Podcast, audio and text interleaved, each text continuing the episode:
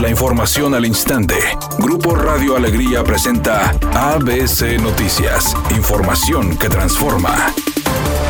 Los contagios de COVID en Nuevo León van al alza y sin freno, ya que se reportaron más de 800 casos positivos de esta enfermedad. Así lo informó el secretario de Salud en el Estado, Manuel de la O. Hoy reportamos 810 pacientes con esta enfermedad y 41 defunciones.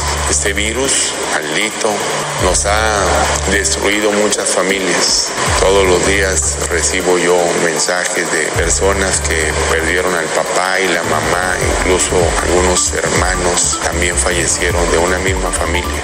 El gobernador de Nuevo León, Jaime Rodríguez Calderón, señaló que tiene escasas esperanzas de que la federación active a la brevedad el Fondo de Desastres Naturales y pueda auxiliarlos para reparar los daños que dejó la depresión tropical Hanna. El tiempo de aplicación del fondo es muy tardado burocrático. Imagínate, apenas hace un mes recibimos lo del año pasado del huracán Fernando, que apenas fue una cantidad muy mínima. La federación está siendo muy, muy lenta en eso, la burocracia es enorme, pero pues bueno, tendremos que lidiar con eso también. Las lluvias de Hanna trajeron diversos daños, sin embargo también ayudaron a que las presas más importantes de Nuevo León se llenaran considerablemente, según lo informó Gerardo Garza, titular de Agua y Drenaje. Para nosotros, entonces si en septiembre tenemos un, un mes eh, normal, pues vamos a estar viendo nuestras presas prácticamente al 100%, esperando que, que se rompiesen también. Si se nos queda abajo se rompiendo, nos vamos a meter en un problema muy fuerte el otro año. El abogado defensor de Emilio Lozoya Austin, Miguel Ontiveros, afirmó que el director de PM solicitó a la Fiscalía General de la República la aplicación de un criterio de oportunidad para colaborar con información sobre los casos de corrupción por los que está acusado.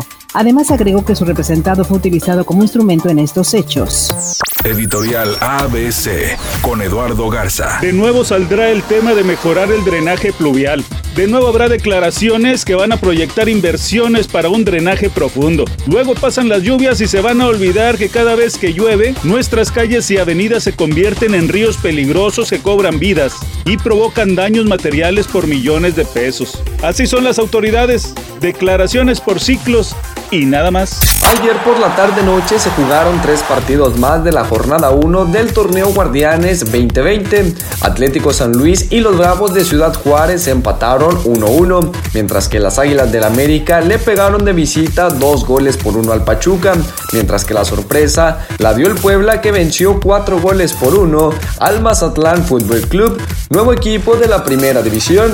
La cantante Katy Perry anunció a través de su cuenta oficial de Twitter que su álbum titulado Smile no saldrá a la venta el 14 de agosto. Dijo que será lanzado semanas después, el 28 de agosto, según escribió en su red social. Para compensar, la artista se comprometió con sus fans a hacer transmisiones en vivo en lo que ve la luz su nuevo disco. Esto a partir del 2 de agosto.